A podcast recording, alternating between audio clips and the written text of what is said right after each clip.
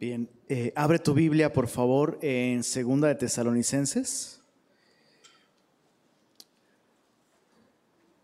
Hoy vamos a estudiar el capítulo 2 de esta carta.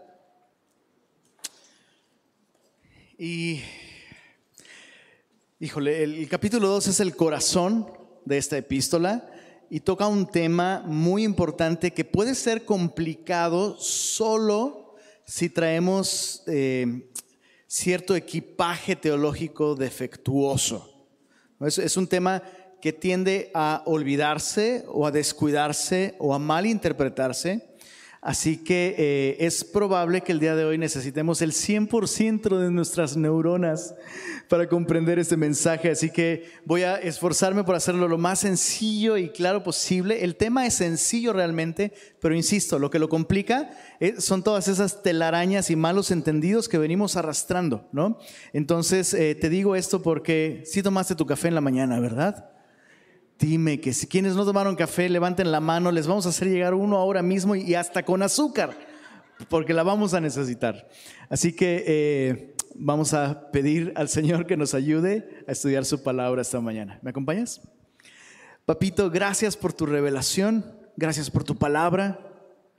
Reconocemos que todo lo que está escrito aquí nos ha sido dado para nuestro beneficio, para nuestro provecho. Y lo necesitamos el día de hoy, aun cuando, cuando tú nos reveles cosas en el futuro, Señor. Así que te rogamos que nos des gracia para comprender tu palabra y sobre todo, Señor, aun cuando haya cosas que no entendamos, que aquellas cosas que sí podamos entender el día de hoy afecten nuestra manera de vivir para tu gloria. Y pedimos esto en tu nombre, Jesús. Amén. Amén. Bien, el, el contexto es importante recordarlo. Pablo fundó esta iglesia en Tesalónica y estuvo con ellos solo tres fines de semana, ¿verdad? Solo tres semanas. Lo puedes ver en Hechos capítulo 17. Pablo tuvo que salir de ahí debido a la persecución que comenzaron a experimentar los cristianos en esa ciudad en particular. Y Pablo les escribió una primera carta para animarlos, para consolarlos, para alentarlos y les echó un chorro de flores. Pero no mucho después, meses después, Pablo tuvo que escribir una segunda carta y la razón por la que tuvo que escribir tan pronto es que la crudeza de la persecución se agravó tanto en esta ciudad tesalónica que algunos cristianos llegaron a la conclusión equivocada, por cierto, de que ya estaban en la gran tribulación o el día del Señor. Ellos creían equivocadamente esto, que el día del Señor ya había llegado y que se habían perdido ¿no? el, reino de Dios, la venida del reino de Dios o algo así. Entonces las cosas se agravaron cuando una supuesta carta de Pablo andaba circulando por ahí donde supuestamente Pablo afirmaba que efectivamente el día del Señor había llegado ya. Así que en este capítulo 2, que es el corazón de esta carta, insisto, Pablo se dedica a corregir este malentendido. Y lo hace recordándoles lo que ya les había enseñado, pero también eh, eh, completando su entendimiento con detalles muy importantes para el fin de los tiempos. Dios tiene un plan específico para el fin de los tiempos y es justamente lo que vemos aquí.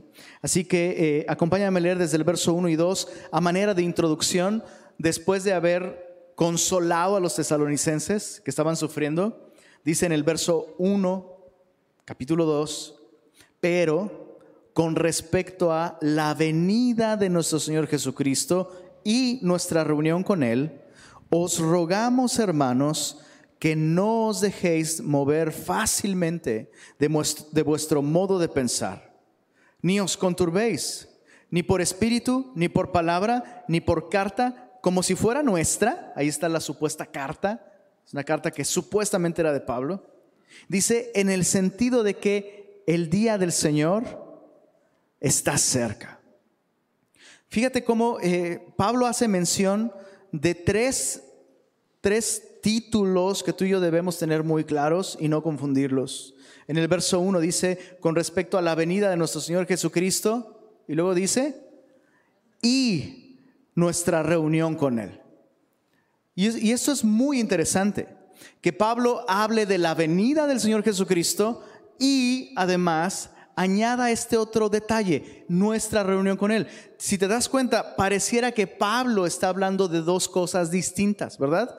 Con respecto a la venida del Señor y nuestra reunión con Él, pero no son dos cosas distintas. Lo que sucede con la venida del Señor que es algo que tenemos que tener muy claro, es que la Biblia nos presenta la venida del Señor bajo dos contextos distintos. ¿Qué quiero decir con esto? Que la venida del Señor tiene dos caras en una misma moneda. La Biblia me habla de cuando Jesús viene por su iglesia, y ese es el primer contexto en el que la Biblia nos enseña la venida del Señor, cuando Él viene por su iglesia, y siete años después, la Biblia dice que el Señor vuelve con su iglesia después de la gran tribulación. ¿Quedó claro este punto hasta ahora? O sea, la, venida del Señor, la Biblia nos habla de ello bajo estos dos contextos. Antes de la gran tribulación, cuando Jesús vuelve por su iglesia, y después de la gran tribulación, cuando Jesús vuelve con su iglesia. Mateo capítulo 24 nos enseña esto con, con más claridad. Acompáñame ahí, por favor. Mateo capítulo 24. Hay que tener en mente que el Evangelio de Mateo en, en particular fue escrito especialmente para judíos. Y el, en el capítulo 24 esto es muy notorio.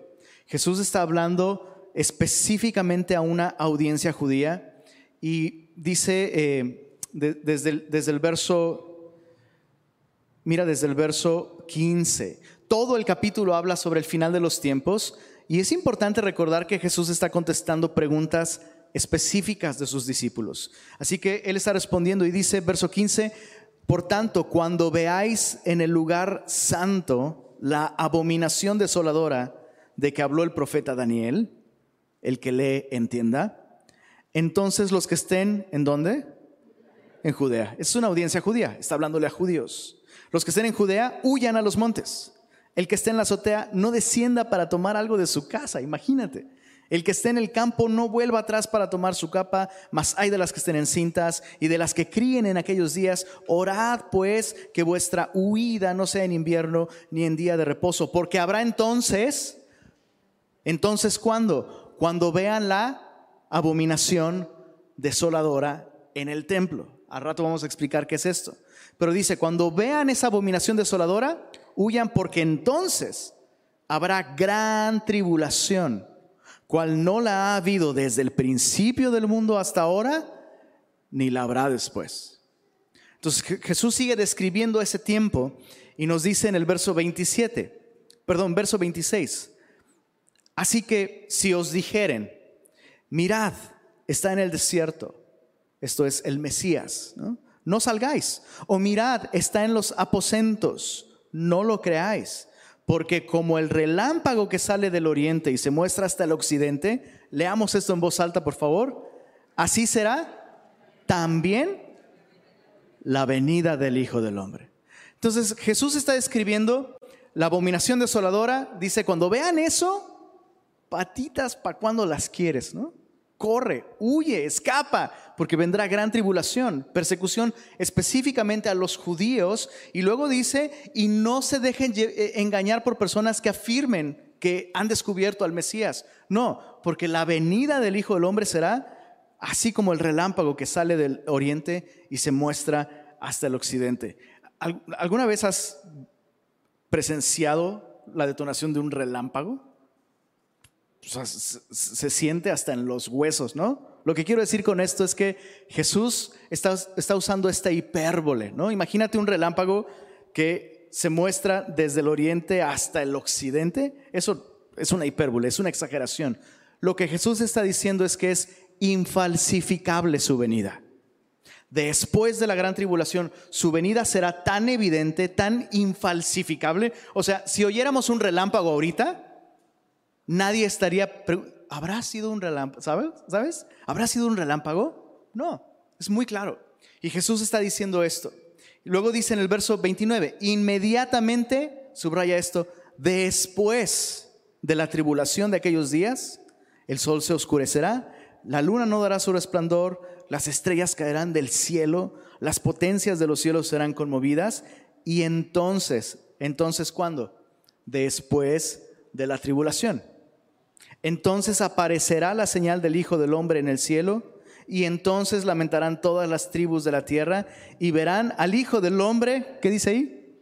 Viniendo sobre las nubes del cielo, con poder y gran gloria. Y mira el verso 31. Y enviará sus ángeles con gran voz de trompeta y juntarán a sus escogidos de los cuatro vientos desde un extremo del cielo hasta el otro. Justo esto es lo que muchos malinterpretan y dicen, mira, ¿ya ves? La venida de Jesús será después de la gran tribulación. Aquí lo dice.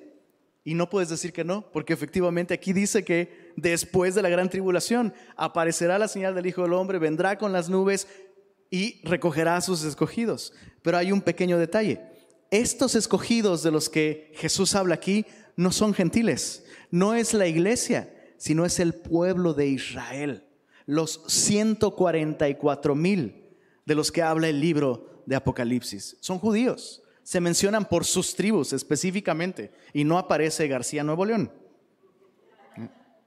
O sea, son judíos, punto. No, es que a mí me dijeron que Elizondo viene de una derivación de un apellido judío. Sí, sí, sí, sí. Pero no, aquí está hablando de judíos específicamente.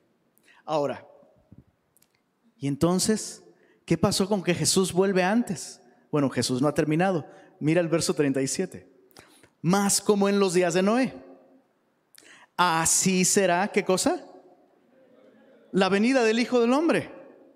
Porque como en los días, subraya eso en tu Biblia, por favor, en los días que antes del diluvio estaban comiendo y bebiendo, casándose, dándose en casamiento, hasta el día en que Noé entró en el arca y no entendieron hasta que vino el diluvio y se los llevó a todos Mira el sentido del humor de Jesús. Dice, así será también la venida del Hijo del Hombre. ¿Te diste cuenta? Si subrayaste en tu Biblia lo tienes muy claro, ¿eh? Capítulo 24, verso, verso 29, después de la tribulación. Capítulo 24, verso 38, antes del diluvio. Y Jesús se refiere a los dos como, así será la venida del hombre.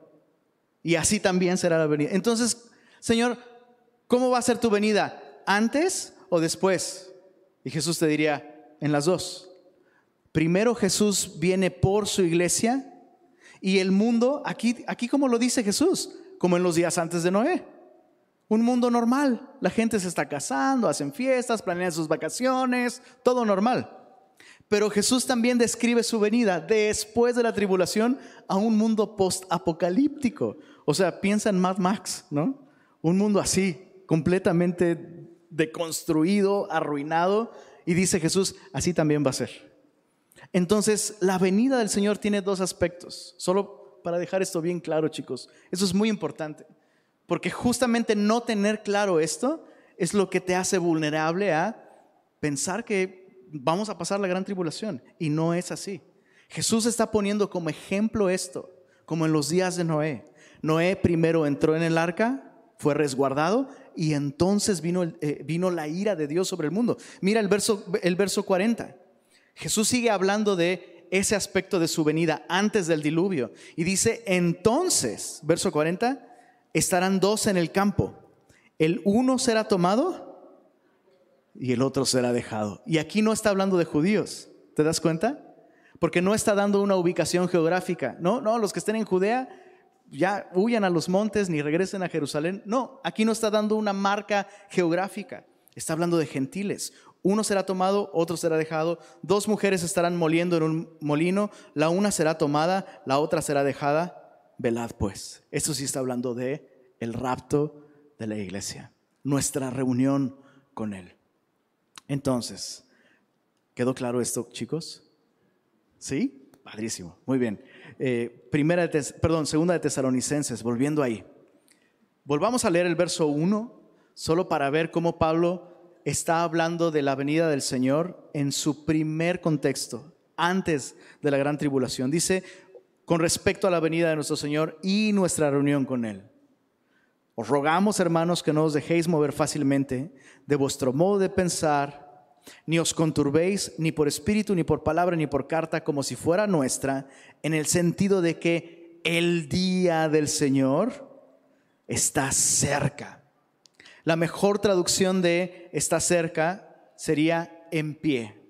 O sea, Pablo no está diciendo aquí que el día del Señor está cerca, sino que el día del Señor está en pie. Y Pablo está diciendo, no piensen de esa manera. Tesalonicenses, no están en el día del Señor.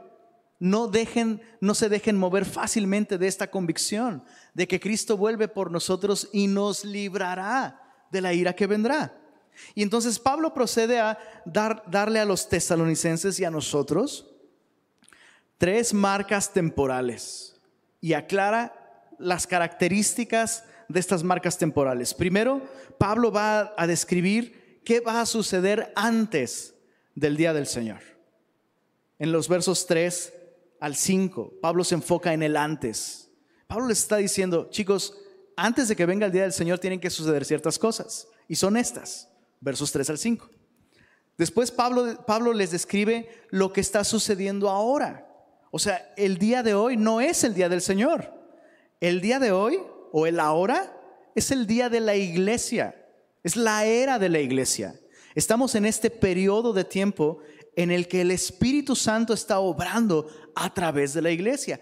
Este es el día presente, versos 6 y 7. Y finalmente en los versos 8 al 12, Pablo va a describir el entonces, cómo va a ser la gran tribulación. Entonces veamos el antes primero, versos 3 al 5. Dice, nadie os engañe en ninguna manera, porque no vendrá esto es el día del Señor, el día del Señor no vendrá sin que antes venga la apostasía y se manifieste, dice ahí, el hombre de pecado, el hijo de perdición, el cual se opone y se levanta contra todo lo que se llama Dios o es objeto de culto, tanto que se sienta en el templo de Dios como Dios, haciéndose pasar por Dios. Verso 5, ¿no os acordáis que cuando yo estaba todavía con vosotros os decía esto? Entonces Pablo dice, hey, antes de que venga el día del Señor o la gran tribulación, es lo mismo, tienen que pasar ciertas cosas que no han pasado. Y la primera es la apostasía. Ahora es importante aclarar algo. Pablo le ha, le ha enseñado a Timoteo incluso que un rasgo característico de nuestros tiempos Nuestros tiempos son los postreros tiempos. Algo característico es que habrá algunos que apostatarán de la fe. Puedes leer esto en Primera de Timoteo 4, versículo 1. Pablo dice ahí, no debes ignorar esto, Timoteo, que el Espíritu dice claramente que en los postreros tiempos habrá hombres perversos y habrá algunos que apostatarán de la fe. Pero de, de lo que Pablo está hablando aquí no es de apostasía en términos generales, siempre ha habido apóstatas en la iglesia. Ahora, antes de avanzar, ¿qué, significa apóstata? ¿No? Es como apóstol, pero con tata o qué? ¿Qué es eso? ¿No? Exacto, con postdata. Un, un apóstata es alguien que deserta de la fe. Es una persona que en algún momento se autodenominaba cristiano, se había asociado abierta y públicamente con Cristo, pero en, algún momento específico renuncia a la fe. Y la Biblia me habla de esto. De hecho, el primer apóstata en la Biblia, ¿lo ubican? Judas. Es alguien que abiertamente se afilió a la causa de Cristo, se, se autodenominaba un discípulo, le servía a Cristo. Y no por nada la Biblia le da el título de hijo de perdición. Entonces, siempre han habido personas que abandonan la fe pero no es de lo que Pablo está hablando aquí. Pablo no está hablando de apostasía en términos generales, sino de la apostasía. Un tiempo caracterizado por una abierta rebelión en contra de Dios, no solo dentro de comunidades que se dicen cristianas, sino incluso en el mundo. Y comenzamos a ver algunos destellos de eso, pero aún no es la apostasía. Sí, eh, eh, en el mundo encontramos muchas personas que rechazan el Evangelio, pero el día de hoy muchas personas están abiertas al Evangelio. El día de hoy simplemente tenemos la libertad de reunirnos públicamente, de hacer esto. En ese tiempo habrá una rebelión abierta, generalizada en la sociedad, en contra de Dios, en contra del Dios de la Biblia. Eso es muy importante. Eso no ha pasado todavía. Es más, Pablo acababa de fundar una iglesia en Tesalónica, ¿no? Pero sí puedes darte una idea de por qué los creyentes ahí pensaban que ya era el día del Señor. Pues sí, están siendo muy hostiles hacia nosotros. Sí, pero todavía hay personas que están escuchando, que se están salvando. La apostasía todavía no sucede. No, no es algo general, es algo con lo que te vas a topar, pero no es lo que caracteriza nuestros días. Lo segundo de lo que Pablo habla y que, es, eh, que tiene que suceder antes del día del Señor es que se tiene que manifestar, como dice Pablo ahí, el hombre de pecado o el hijo de perdición. ¿Quién es esta persona? Bueno, vale la pena aclarar que hay una buena parte del cristianismo histórico, incluso, eh, y tradicional, que consideran que el hombre de pecado no es un hombre, sino un sistema, o incluso una religión. Es más, Juan Calvino, o sea, Calvino, imagínate, Juan Calvino decía que esto se refiere a un sistema religioso que va a ir en contra del Dios de la Biblia. Y a partir de entonces, muchas personas incluso sugieren que la Iglesia Católica o que el Papa específicamente, eh, eh, incluso han llamado o identificado a algunos en particular como posibles anticristos. Pero esto no es lo que Pablo está diciendo aquí. Cuando Pablo habla del hombre de pecado, usa la palabra antropos, que literalmente significa hombre. O sea, es una persona, es un ser humano. Y no, no es Maluma tampoco, ni Bad Bunny. No. Como veremos más adelante, es una persona a quien Satanás mismo le va a capacitar para llevar a cabo una obra específica. Pero, pero Pablo quiere que sepan esto. En primer lugar, esta persona tiene que manifestarse. Y quiero que observes un detalle muy importante en el verso 4. Dice, el cual se opone y se levanta contra todo lo que se llama Dios o es objeto de culto. Y mira esto, dice, tanto que se sienta en el templo de Dios como Dios, haciéndose pasar por Dios. Cuando Pablo escribió esto, aún había templo en Jerusalén. Todavía estaba levantado el templo en Jerusalén. En el año 70 después de Cristo, ese templo fue derribado, fue destruido por los romanos. Por eso es tan importante. No sé si, si tú tienes poco tiempo en Cristo, probablemente has escuchado este cierto interés que tienen los cristianos por lo que sucede en Jerusalén. O a lo mejor tienes tiempo de cristiano y dices, no entiendo por qué tanta como obsesión incluso por saber qué sucede en, Jerusalén y los tratados políticos y todo lo que sucede. Bueno, es mis gustos sobre, sobre este tema. Algo súper interesante es que en tiempos de Pablo, casi por poquito se, se cumple esta profecía.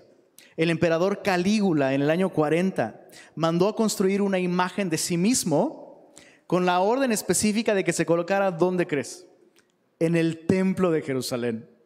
La construyeron, esa imagen estuvo lista, la subieron a un barco, el barco partió con rumbo a los puertos de Tierra Santa para ser llevada a Jerusalén y en el trayecto Calígula fue asesinado por su propia corte imperial.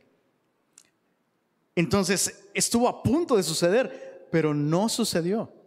Lo que quiero decir con esto es que no solo Calígula podría haber sido el anticristo, Nerón cuando construyó, eh, cuando, perdón, cuando derribó y mandó eh, eh, derribar el templo en Jerusalén, también pudo ser, pero ninguno de ellos ha cumplido este punto específico. El anticristo logrará entonces un acuerdo de paz que permita a los judíos edificar un templo en Jerusalén y eventualmente él se va a sentar en el templo y va a demandar adoración. Solo para que dimensiones un poquito lo difícil de conseguir el día de hoy que se construya un templo en Jerusalén. O sea, es como si alguien consiguiera que se construyera una tigre tienda en el estadio de los rayados. Imagínate. Dices, la abominación desoladora, ¿no? Obviamente eso es una broma, simplemente es una ilustración. Se requiere un Superman político para que eso suceda. ¿quién crees que lo va a hacer? Este hombre. Todo esto para que entendamos que e, este hombre de pecado u hombre de perdición no va a aparecer con cuernos aquí, con una barba así, no va a tener mirada así sospechosa, no se te va a erizar la piel, ¿no? Eso es, eso es de película, eso es Hollywood, ¿no? No, la Biblia lo describe como un hombre capaz y, eso es algo que a mí me impresiona mucho, considerar el clima político del día de hoy. La gente más que nunca está buscando un salvador. ¿En dónde?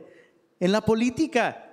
La gente ya no le cree a los doctores, ya no le cree a los eruditos, ya no le cree a los maestros, ya no le cree a los pastores, ya no le cree. No, pero, pero siguen creyendo en los políticos.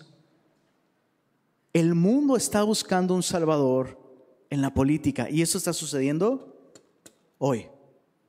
La gente realmente tiene su esperanza en un hombre suficientemente preparado y suficientemente capaz que ponga en orden las cosas. Y la gente está hambrienta de eso el día de hoy. ¿Estás de acuerdo conmigo? Eso es lo que está pasando. No solo aquí en México. Está pasando en todo el mundo. Todo esto para hacerte considerar algo.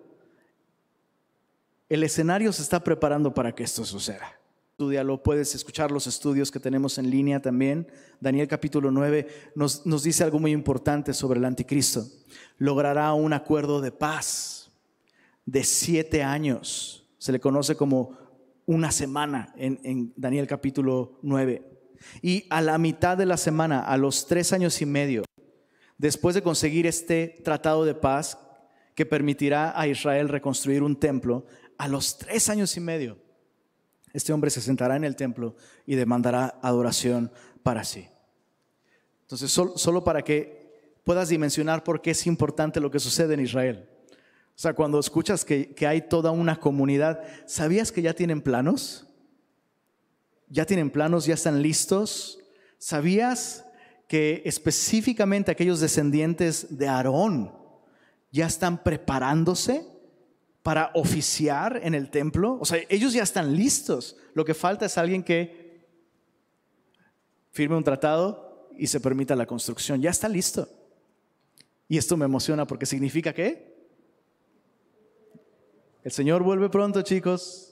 Vuelve muy pronto. Pero bueno, aquí eh, Pablo les está diciendo, hey, antes tiene que aparecer este personaje. En segundo lugar, eh, ah, bueno, antes de dejar el antes, mira el verso 5. ¿No se acuerdan que cuando yo estaba todavía con ustedes les decía esto? Es increíble. Pablo le habló a creyentes de tres semanas de convertidos sobre estas cosas. El fin de los tiempos, escatología. Y esto me enseña que es muy importante. ¿Sabes? Este tema sobre el fin de los tiempos es importante para nosotros. Y, y no es, ¿sabes? No es para conseguir fechas, no como, dice el pastor Warren Wiersbe, Dios nos habla de estas cosas no para que elaboremos un calendario, sino para que elaboremos un carácter. Para que tú y yo tengamos claro que hay alguien en control de la historia y entonces vivamos el día de hoy de acuerdo a eso. Eso es lo que estaba pasando con esos creyentes. Se habían turbado en su manera de pensar. Creer las cosas incorrectas había afectado su modo de vivir y Pablo les recuerda, hey, ya hablamos de esto. Ustedes ya saben estas cosas. Así que yo quiero animarte. Si tú tiendes a descuidar el estudio de profecía y el fin de los tiempos, te animo a que reconsideres esto. ¿Sabías que un 25% de la Biblia es profecía? Entonces, si tú y yo descuidamos el estudio de profecía, es como si tú te privaras eh, eh, en tu alimentación del 25% de las cosas que necesitas para estar nutrido. ¿Qué pasaría si en tu dieta eliminamos el 25% de lo que necesitas? No estarías aquí, ¿verdad? Y Pablo está diciendo, hey, aunque ustedes estaban muy pequeños en la fe, yo ya les hablé de esto. Recuérdenlo. Bueno, entonces, si todo está listo para que este hombre se manifieste, ¿por qué no lo hace? Mira, en el verso 6 y 7 está la respuesta. Y ahora, esto no es antes de la gran tribulación, sino ahora vosotros sabéis lo que lo detiene, es decir, al anticristo, a fin de que a su debido tiempo se manifieste, porque ya está en acción el misterio de la iniquidad, solo que hay quien, una vez más Pablo repite este concepto, quien al presente lo detiene, hasta que él a su vez sea quitado de en medio. O sea, realmente el anticristo puede ser cualquier persona el día de hoy. No, es que hay un nombre específico. Y Satanás, eh, insisto, Calígula fue un ejemplo perfecto de esto. Satanás está ansioso, ¿sabes? Por llevar a cabo sus propios planes, pero ahora, dice Pablo, hay quien al presente lo detiene. ¿De quién está hablando Pablo aquí? Bueno, hay dos posibilidades, la iglesia y el Espíritu Santo. Y en mi opinión personal, creo que Pablo está hablando del Espíritu Santo específicamente pero no necesitamos descartar la idea, de, la iglesia. Porque el Espíritu Santo el día de hoy está llevando a cabo su influencia y ejerciendo su influencia a través de quién? Pues de la iglesia. Jesús le dijo a sus discípulos, ¿verdad? Vendrá poder sobre ustedes cuando venga sobre ustedes el Espíritu Santo y me serán testigos. Entonces la iglesia es efectiva solo por la obra del Espíritu Santo eh, en medio de ella. Así que no creo que tengamos que escoger entre el Espíritu Santo o la iglesia. Ahora, un par de aclaraciones sobre esto. Dice aquí, hasta que Él, esa es otra cosa que, que a mí me habla de que está hablando del Espíritu Santo. Dice, hasta que Él a su vez se ha quitado de en medio. Hay que aclarar algo sobre esto. Algunos creyentes tienen la idea de que el Espíritu Santo va a ser quitado del mundo, pero eso es imposible. Sencillamente por una razón. El Espíritu Santo no es un ente, ¿sabes? No es como una fuerza. El Espíritu Santo es Dios mismo. ¿Y recuerdas las palabras del salmista? ¿A dónde huiré de tu Espíritu? El Espíritu Santo está presente en todos lados. Así que cuando habla de que el Espíritu Santo se ha quitado del medio, no se refiere a que el Espíritu Santo va a ser llevado de este mundo o sacado de este mundo, sino a que el Espíritu Santo va a dejar de contener las fuerzas del mal. El Espíritu Santo va a retirar la restricción eh, a las fuerzas del mal que el día de hoy está efectuando. Sin duda, una de las maneras en las que lo va a hacer es llevando a la iglesia con Jesús. La iglesia será quitada de en medio de un modo literal, pero el Espíritu Santo seguirá presente en el mundo. Y vemos en el libro de Apocalipsis cómo hay personas, aún en medio de gran apostasía, hay personas que van a confiar en Jesús. ¿Sabías eso? Hay personas que van a creer en Jesús. Y eso sería imposible sin la influencia del Espíritu Santo. Entonces, el Espíritu Santo simplemente va a retirar su, su influencia restrictiva al diablo, a las tinieblas, y el diablo está listo, chicos. O sea, Pablo, como lo describe, es como si le quitaras la correa a un perro agresivo y violento que quiere destruir. O sea, una vez que le quitas la restricción, ese perro no va a decir, bueno, ¿qué, qué? Si voy, no voy, ¿sabes? Y el enemigo, el diablo está así. El diablo está listo. Ya lo ha intentado, insisto, con Calígula, Nerón, en su momento probablemente Hitler y algunos otros personajes, incluso de nuestra historia, que no voy a mencionar. Pero el enemigo está listo. Y me encanta que Pablo nos dice esto, a nosotros como iglesia también. Al presente hay quien lo detiene, el Espíritu Santo a través de ustedes. Ustedes son la luz del mundo. Ustedes son la sal de la tierra. Lo que impide que este mundo termine de corromperse y caerse a pedazos son ustedes. Entonces no, dice Pablo, no estamos en el día del Señor. No estamos en la gran tribulación, estamos en esta ventana de oportunidad que eventualmente se va a cerrar. Es la era de la iglesia. Entonces el diablo no está en control, es Dios quien está en control. Y tú y yo tenemos una oportunidad maravillosa el día de hoy de vivir predicando a Cristo. Antes de terminar nuestro estudio con la última porción, yo solo quiero, quiero animarte a esto. Abraza tu llamado como iglesia. Abraza tu vocación como iglesia. El Señor quiere usarte. Tú eres la iglesia. ¿En quién piensas cuando digo la iglesia?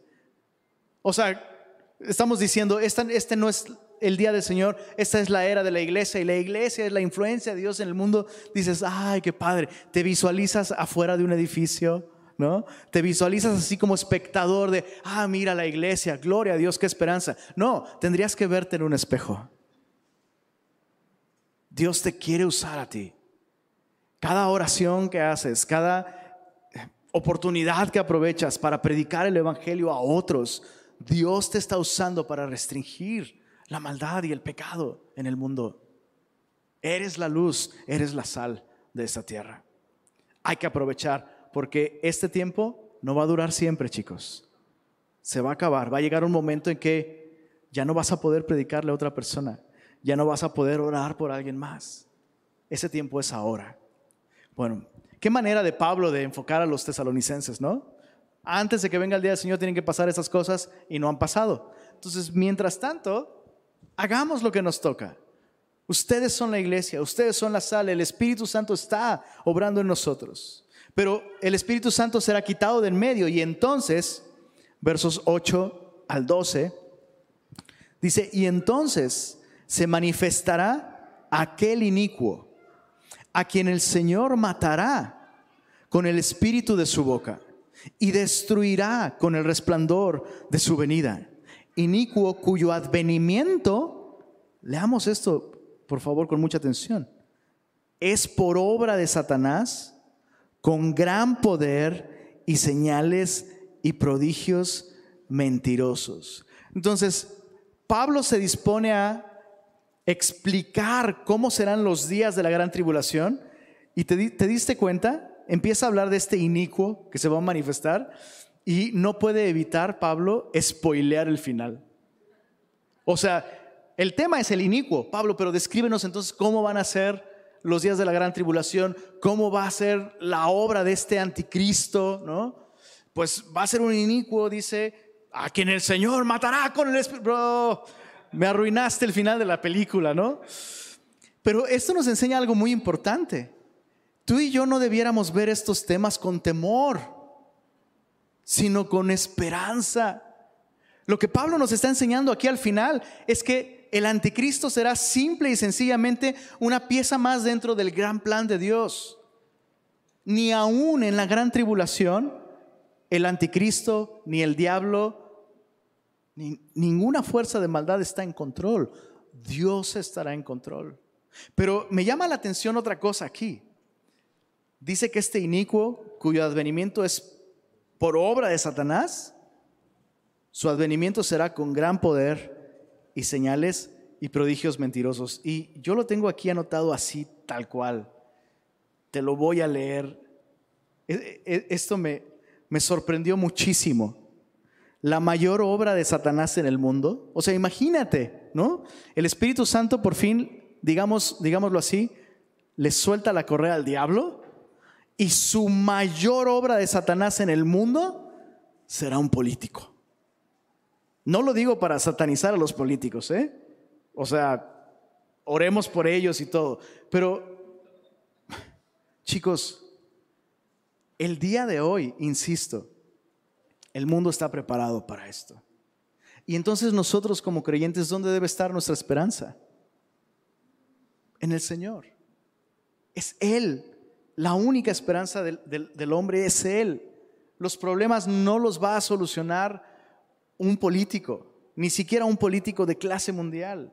Entonces tenemos que tener esta perspectiva. Tenemos que tener claro que justo cuando el hombre alcance paz y seguridad por medio de política, entonces vendrá sobre ellos destrucción repentina y no escaparán.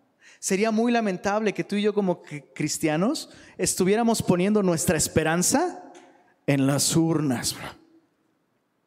Sería muy lamentable. Y no estoy diciendo con esto que no votes, ¿ok? Por favor, quiero aclarar esto. No estoy diciendo que no votes. No estoy diciendo que los políticos todos son la obra de Satanás, aunque a veces parece. Pero no estoy diciendo eso. Lo que estoy diciendo es que tú y yo como, como cristianos no deberíamos tener la misma esperanza que el mundo. O sea, ¿en dónde más está la esperanza del mundo el día de hoy? Pues en que alguien se levante y ponga orden en esto, en el próximo partido político, en las próximas elecciones. Ahí está su esperanza, porque eso es todo lo que tienen, pero tú tienes algo más. Tú tienes algo eterno. Tú y yo tenemos un Dios que ha intervenido en la historia, ha mostrado su gracia, ha abierto las puertas del reino, ha prometido volver y ya nos dijo el final de la película, Él gobierna hasta el final. Su trono ya está ocupado, no está sujeto a votación, Dios no está en campaña, bro. Así que ni tú ni yo deberíamos estar perdiendo oportunidades para servir a Cristo y predicar a Cristo por causa de afiliaciones políticas. ¿Tiene sentido esto? Chicos, ¿sí se entiende lo que estoy diciendo? No estoy diciendo que no te involucres en la vida política de nuestro país, no estoy diciendo esto, pero tu esperanza debe ser Cristo. Si quienes te rodean te, identifican como panista, como el PRD ya no existe, ¿verdad? Ya estoy, revelando mi, antigüedad. Si te, te identifican como panista, como priista, como peteísta, como lo que sea, antes que como cristiano? Te lo, voy a decir con todo el amor del mundo, bro. Estás equivocado. Tu, tu, mirada está donde no debería de estar. Y lo mismo es con cualquier otra cosa, ¿eh? La ecología, o sea, nuestra misión, nuestra misión no es salvar tortugas, bro. No, odio a las tortugas y algunos están así. ¿Qué tienes contra las tortugas? Lenin dice que matemos a las tortugas. No, no estoy diciendo eso. Estoy diciendo que si tu vida gira alrededor de salvar a las tortugas, ¿se entiende? O, o la capa de ozono. Te adelanto lo que va a pasar. A causa de la rebelión del hombre, todo el mundo va a ser destruido al final y el Señor va a hacer cielos nuevos y tierra nueva. Fin de la historia. Descansa, bro. Las tortugas van a estar bien al final. Y la capa de ozono y todo. Pero hay algo más en juego. Y no deberíamos dejarnos engañar. Mira lo que va a suceder en ese tiempo. Una vez más, verso 10, describiendo a este hombre, vendrá con todo engaño de iniquidad. Para los que se, para los que se pierden, por cuanto no recibieron el amor de la verdad para ser salvos. Este engaño de iniquidad que este hombre llevará a cabo, lo llevará a cabo con gran poder, con señales y prodigios mentirosos. Es decir, es una persona que va a sustentar su discurso con evidencias de poder sobrenatural. Y, esto nos enseña algo muy importante. Número uno, y espero decirlo con claridad para que no haya malos entendidos. Número uno, que una persona tenga poder sobrenatural no la valida como un enviado de Dios. Y debo, decir que la iglesia tiende a, este extremo también. Hay gran parte de la iglesia que es literal, o sea, se lamparean cuando alguien tiene despliegues de poder sobrenatural. Inmediatamente la, iglesia piensa, viene de Dios. Y aquí estamos viendo que este hombre no es que va a montar apariencias de milagros, no, no es como muchos otros del día de hoy que, ¿no? A ver, es que yo traigo chocas esta, pierna, a ver, ¡oh! ¿no? No, o sea, no, no, van a ser trucos visuales. Este hombre realmente va a llevar a cabo señales y prodigios. Engañosos no porque son falsos, sino porque llevan a la falsedad, llevan a la mentira. ¿Cuál será esa mentira? Yo soy Dios. ¿Y todos van a caer redonditos? Pues sí, mira, El disque Jesús vino hace tanto tiempo y dividió a la humanidad y guerras, niños muriendo. Y mira, este hombre se levantó, trajo un acuerdo, ya se construyó el templo, todos en paz, todos tranquilos y encima tiene poder sobrenatural. Ha llegado el Mesías. Si todo lo que buscamos para validar a una persona como un enviado de Dios son señales y prodigios, somos propensos entonces a ser engañados. Pero déjame hablarte del otro extremo.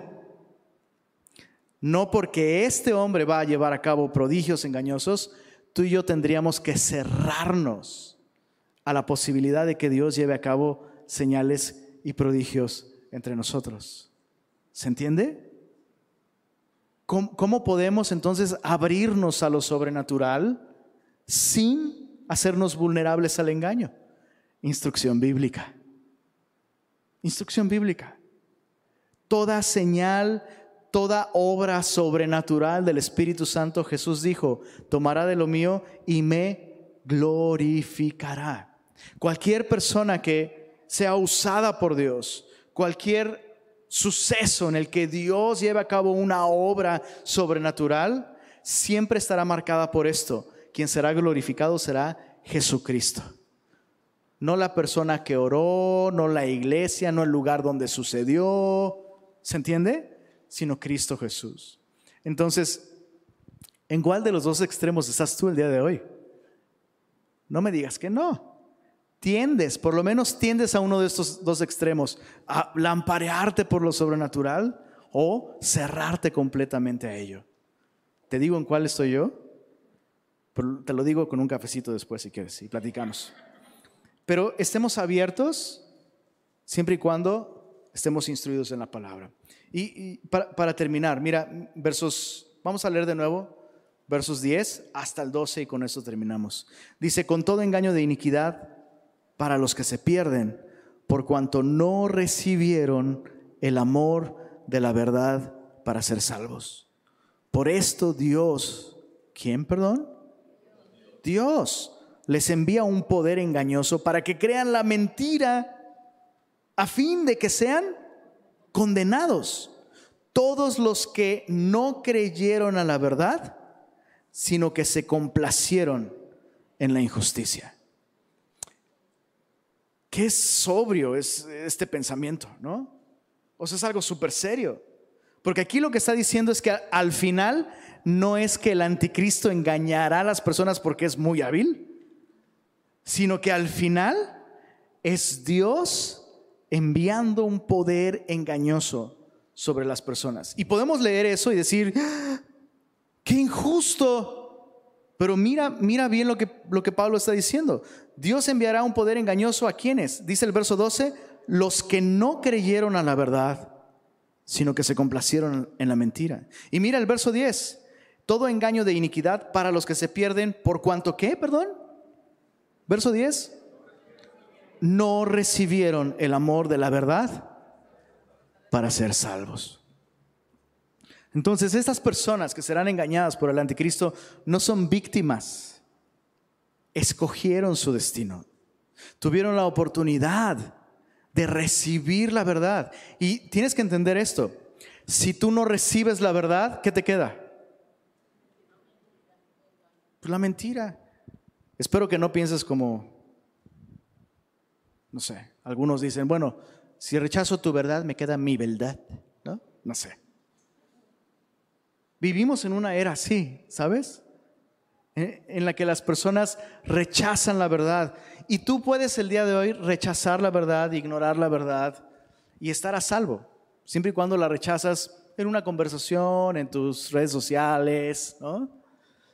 Pero en la vida, en la práctica, si tú ignoras la verdad, si tú rechazas la verdad, sufres consecuencias. Es así de simple. Yo recuerdo una época en la que podía comer, comer, comer, comer, comer, comer, comer, comer sin consecuencias. ¿Alguien se acuerda de, de esa época? ¿Quiénes todavía están ahí? Hijos, hijos de Dios, no nos hagan esto.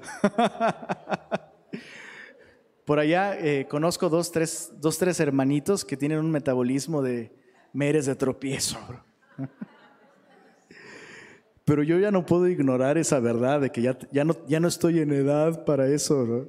Y justamente, eh, eh, no estás para saberlo ni yo para contarlo, pero ayer vino mi pastor. antier vino mi pastor y pues le hice, carnita asada. No, no, no. Me pasé de lanza comiendo y sufrí las consecuencias. Ignoré la verdad sobre mi condición física y mi edad, y la hora y todo. Estas personas no están rechazando la verdad sobre su metabolismo, sobre su edad. Están rechazando la verdad absoluta que hay un Dios, que ese Dios nos ama, que ese Dios nos creó para disfrutar de su amor. El pecado hizo división entre nosotros y este Dios. Y este Dios bueno, misericordioso, sabio y todopoderoso, usó su poder para salvarnos a través de su Hijo Cristo Jesús. Y no hay otra esperanza para el hombre. No hay otro diagnóstico para el hombre tampoco. El hombre está perdido y su única esperanza es Jesucristo. Estas personas habrán rechazado esta verdad, la verdad absoluta de Dios, y van a vivir las consecuencias, van a sufrir las consecuencias. Lo peor que le va a pasar al hombre no son esos siete años de gran tribulación. La Biblia me habla de estos siete años como una consecuencia de rechazar la verdad, pero la Biblia me habla de la eternidad en el infierno como el castigo último, máximo, justo por haber rechazado esta verdad. No puedes eliminar a Dios de la existencia sin sufrir las consecuencias. Estas personas sufrirán este destino. Entonces lo peor no es la gran tribulación, chicos. Lo peor es cruzar el umbral de la eternidad sin habernos reconciliado con Dios a través de Jesucristo. Qué perspectiva, ¿verdad? Entonces, si tú eres creyente, recuerda esto. Dios está en control. Dios es soberano aún en la gran tribulación, es Dios quien sostiene la historia del mundo en sus manos. ¿Cuánto más no va a poder sostener tu propia historia? y sostenerte en tu propia situación. Dios está en control. Dios tiene un plan. Dios no está improvisando. Dicen por ahí que Dios no juega a los dados. ¿Cuán cierto es eso? Dios tiene un plan. Lo está llevando a cabo a pesar del pecado, de la injusticia, a pesar de todo. Dios lo está llevando a cabo y tú y yo podemos descansar en eso.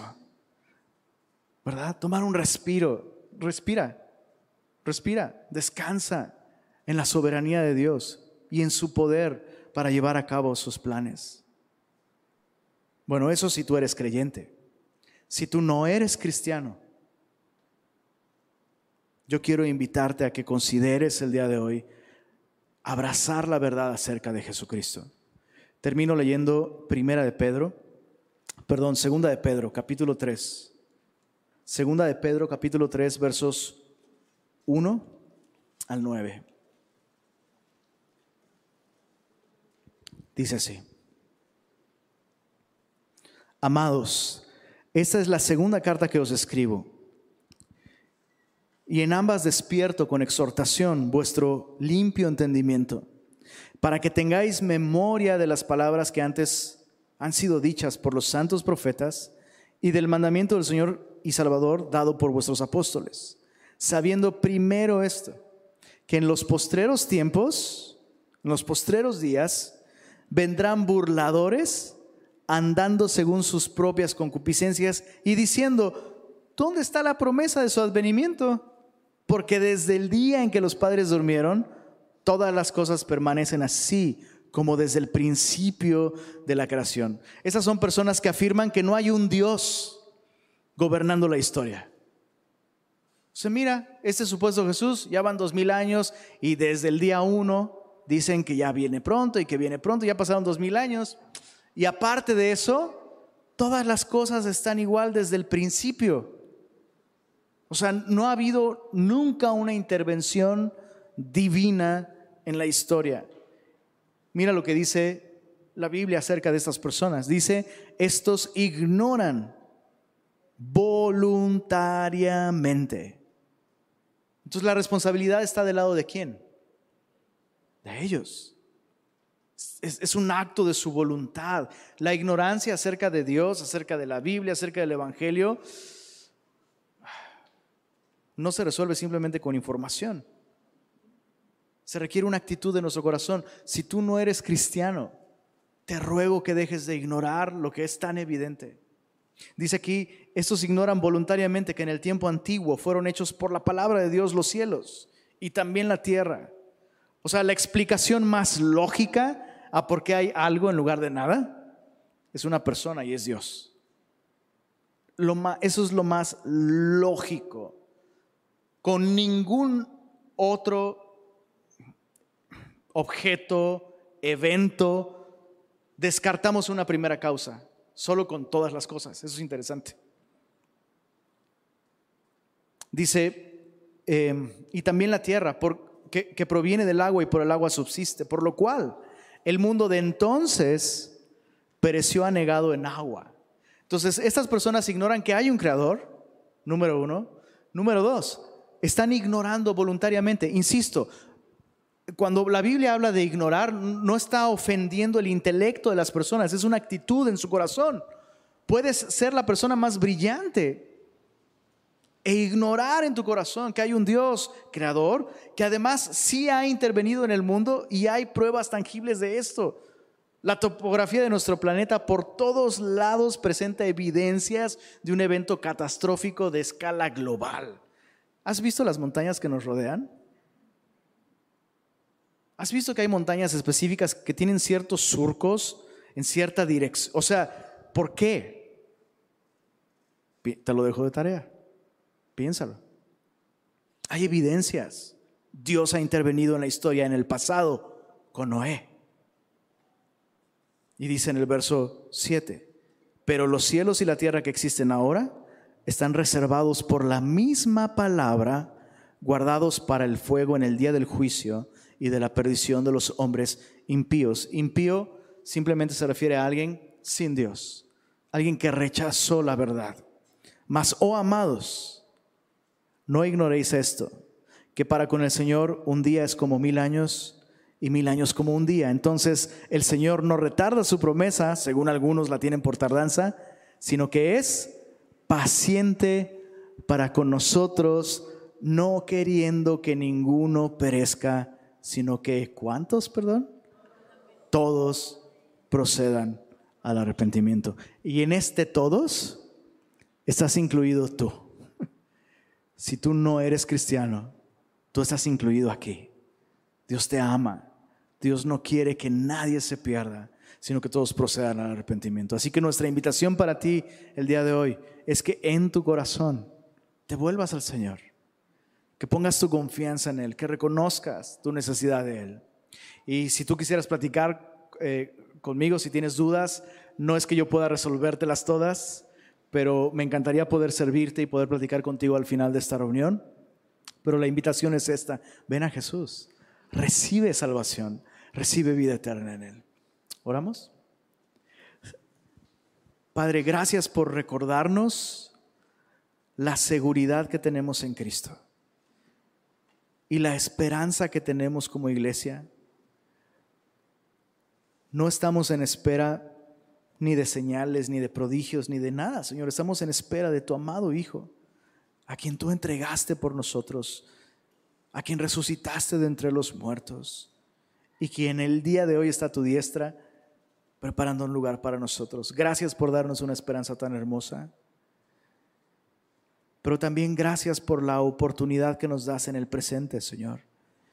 Mientras esperamos, tu Espíritu está en tu iglesia, fortaleciendo, guiando, empoderando a tu iglesia. Ayúdanos, Señor, a tener una perspectiva correcta de estas cosas, Señor. Que entender estas cosas nos lleve a vivir correctamente en el presente aprovechando cada oportunidad, siendo luz, siendo sal de esta tierra, Señor. Perdónanos si nos hemos desviado, si el énfasis de nuestra vida o incluso de nuestro cristianismo has dejado de ser tú y tu obra redentora y tu regreso. Ayúdanos, Señor, como iglesia, a tener claro el día en el que vivimos, Señor. Es un tiempo de oportunidad que pronto va a pasar y no volverá, Señor. Ayúdanos a transmitir este mensaje fielmente, correctamente. Pedimos esto para tu gloria, Jesús. Amén.